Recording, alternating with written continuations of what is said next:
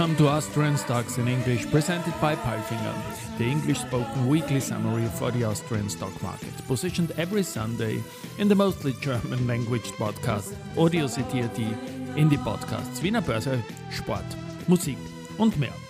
My name is Christian, I'm the host of this podcast, and I will be later on joined by the absolutely smart Alison. The following script is based on our 21st Austria Weekly, and week 47 brought a small correction for ATX TR, which lost 0.37% to 7,213 points. Highlights were the special dividend of CA Immo and the capital increase of Kapsch TrafficCom. Low light was the capital increase of ams Osram. The stock crashed 56%. News came from Mayr-Melnhof, Andritz, ams Osram, Marinomed, Vienna Insurance Group, AMAG, SBO, Austrian Post, UBM, Porr, Uniqa, RBI, Kontron, and Agrana. And these news are spoken now by the absolutely smart Alison. Thank you, Christian, for calling me absolutely smart. And these were the news of week 47. Monday, Mayr-Melnhof. Due to uncompetitive wood prices from the Polish state forests monopoly and low market demand across paper and board products, the Cartonboard Group Mayr, Melnhof decided to significantly reduce the planned multi-annual strategic investment project at MM Kwidzyn relating to energy, further pulp integration in the product range, which was announced end of April 2023. Instead, MM Kwidzyn will focus its investments on increasing its already high share of renewable energy of currently 69% even further. In addition, the company has entered in consultations with trade unions and work council on a potential closure of the small packaging kraft paper machine, PM3, and a reorganization, which may include collective dismissal of around 110 employees. Mayr-Melnhof, weekly performance, minus 3.62%. Andritz, Brazilian pulp producer Suzano selected International Technology Group Andritz to provide modular maintenance services for its new mill being built in Ribas do Rio Pardo, state of Mato Grosso do Sul, Brazil. The five-year contract covers several maintenance modules for all process islands and equipment of the new mill, which is scheduled to start up by June 2024. The modules comprise lubrication as well as predictive and inspection maintenance services, including vibration and thermographic analysis of electrical and mechanical equipment. With an annual production capacity of 2.55 million tons, the new Suzano mill will be the world's largest plant with a single eucalyptus production line. Andritz, weekly performance, 0.04%. AMS Osram, the management board of AMS decided to issue 724,154,662 new ordinary no par value bearer shares by way of a discounted rights offering at an offer price of CHF 1.07 per offered share, which corresponds to expected gross proceeds of approximately CHF 775 million, approximately 802 million euros. For each existing AMS Osram share, AMS Osram shareholders will receive one subscription right. Four rights entitle each eligible holder to purchase 11 offered shares at the offer price. The rights exercise period will start on November 22, 2023, and end on December 6, 2023. The rights issue is fully underwritten by a syndicate of banks. AMS Osram shareholders who decide not to participate in the rights issue will have the opportunity to sell their rights on the SIX Swiss exchange during the rights trading period which is expected from November 22, 2023, to and including December 4, 2023 AMS Osram, weekly performance, minus 56.58%. Tuesday Marinomed, Marinomed Biotech AG recorded stable revenues of 7.2 million euros in the first three quarters of 2023, Q1, Q3 2022, 7.1 million euros, due to the continued demand for Carragelose virus blockers, the increase in personnel costs, higher R&D expenses and lower research subsidies were reflected in the operating result of euros minus 4.4 million, Q1, Q3 2022, euros minus 3.8 million. The result for the period amounted to euros minus 5.6 million, compared to euros minus 5.8 million in the prior year period. For the Carragelose platform, Marinomed took the necessary steps to create an all-year product portfolio and a product expansion in the therapeutic area of immunology with an allergy blocker and eye drops. The first market launches are already in preparation for 2024. Procter & Gamble also secured the rights for the Carragelose-based allergy spray in the USA. Marinomed has paved the way for further important partnerships for the product candidates Budesolv and Tacrosolv, which are based on the Marinosolv technology. In addition, licensing discussions were intensified at the trade fair CPHI Barcelona, BioEurope Munich and the Jefferies London Healthcare Conference. Marinomed Biotech, weekly performance, minus 11.79%. VIG, Vienna Insurance Group, VIG, has signed a purchase agreement to acquire 35% of the Hungarian holding company VIG Magyarország Befektetési TCZRT, which is currently held by the Hungarian state holding company Corvinus. After the transaction is completed, VIG's stake in the holding will increase from 55 to 90%. Corvinus will keep a stake of 10%. The parties have agreed not to disclose the purchase price. VIG, weekly performance, 0.38%. Wednesday AMAG. The Supervisory Board of AMAG Austria Metall AG has appointed Helmut Kaufmann as Chief Executive Officer, CEO, from January 1, 2024. In addition to his function as COO, Helmut Kaufmann will thereby assume the position of the current CEO Gerald Mayer, who will leave the company on December 31,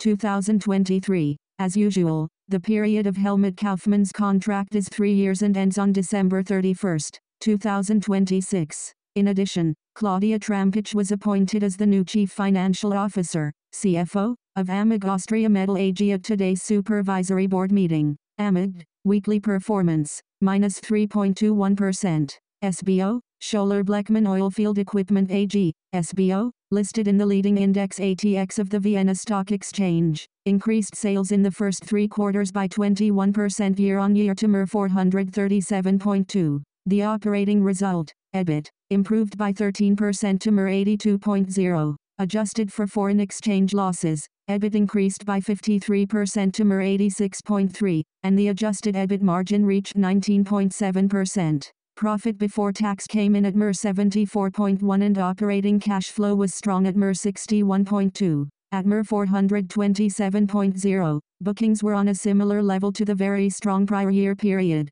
January 9, 2022, MER 431.1. SBO, weekly performance, minus 8.70%. Austrian Post. Austrian Post will act as a service provider for e-commerce platform Temu in Austria. The collaboration is characterized by a shared vision for sustainability, quality and on-time delivery. With its expertise in sustainable delivery and its reputation as a quality provider, Austrian Post is a strong partner that helps Temu to serve the Austrian market efficiently and reliably, especially before the peak season. Österreichische Post, weekly performance, minus 0.78%. Thursday Andritz, International Technology Group Andritz, a leading company in the field of energy and environmental technologies has received an order from the Upper Austrian Utility Energy AG to supply the electromechanical equipment for the new Ebensee pumped storage power plant. The groundbreaking ceremony took place in October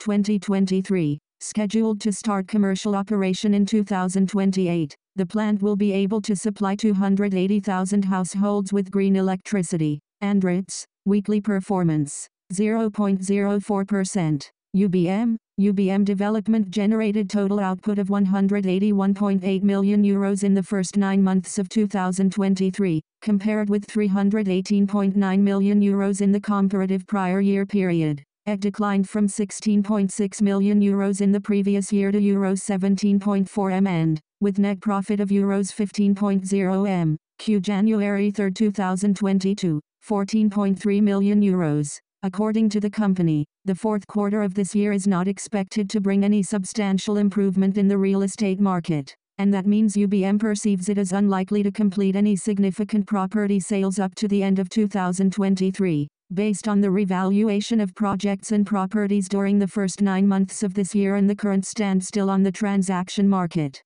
UBM's management board expects a continuation of the difficult market environment during the fourth quarter and also a loss for the full 2023 financial year. UBM, weekly performance, 1.46%. Porr, Construction Group Porr has achieved solid growth in the past nine months. Production output increased by 6.1% to 4,801 euros m, which also led to a 7.5% rise in revenue. Porr was able to increase output in most segments. There was particularly strong growth in building construction in Poland, as well as in railway construction and structural engineering in Austria, infrastructure in Poland and civil engineering in Romania. EBITDA increased by 17.2 million euros to 229.5 million euros. Earnings before taxes, ET, grew by 18.2% to 68.0 million euros. With an order backlog of 8.7 billion euros after the first three quarters of 2023,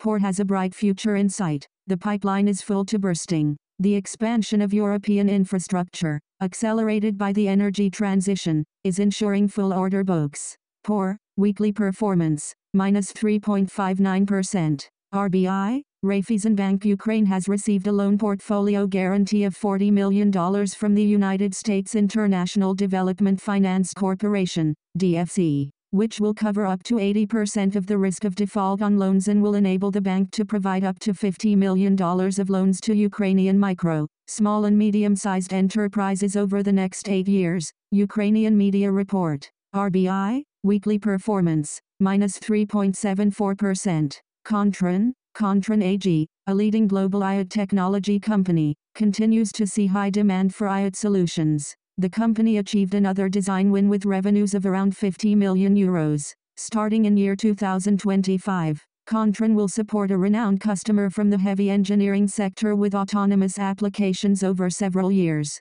Kontron, weekly performance, 4.55%. Uniqa, Premiums written at Uniqa Insurance Group AG, including savings portions from unit-linked and index-linked life insurance, rose by 9.4% to 5 euros. 460.3 million inches the first nine months of 2023 compared with the same period of the previous year, 19-2022, 4,991 euros and 60 cents million. Above all, Property and casualty insurance and health insurance contributed to this very satisfactory growth. The Uniqa Group's earnings before taxes improved significantly by 21.7% to 304.9 million euros, 19/2022, 250.4 million euros. Consolidated profit, loss, the proportion of net profit, loss, for the period attributable to the shareholders of Uniqa Insurance Group AG, increased by 2.5% to 224.5 million euros,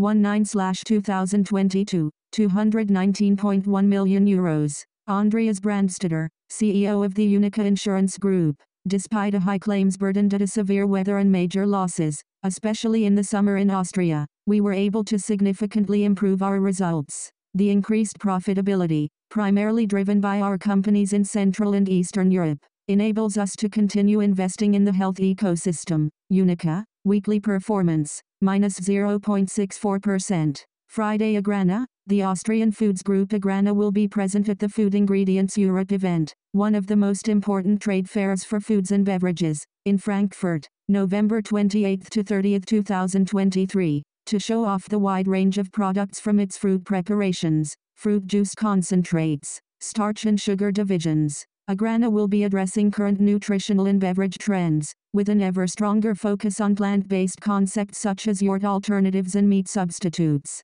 This will involve demonstrating various concepts for manufacturers of yogurt products and plant-based yogurt alternatives as well as solutions for entirely plant-based traditional dishes. Agrana, weekly performance, minus 2.80%. And now bye bye from Alison. And Christian, we wish you a great week. Hear you next Sunday.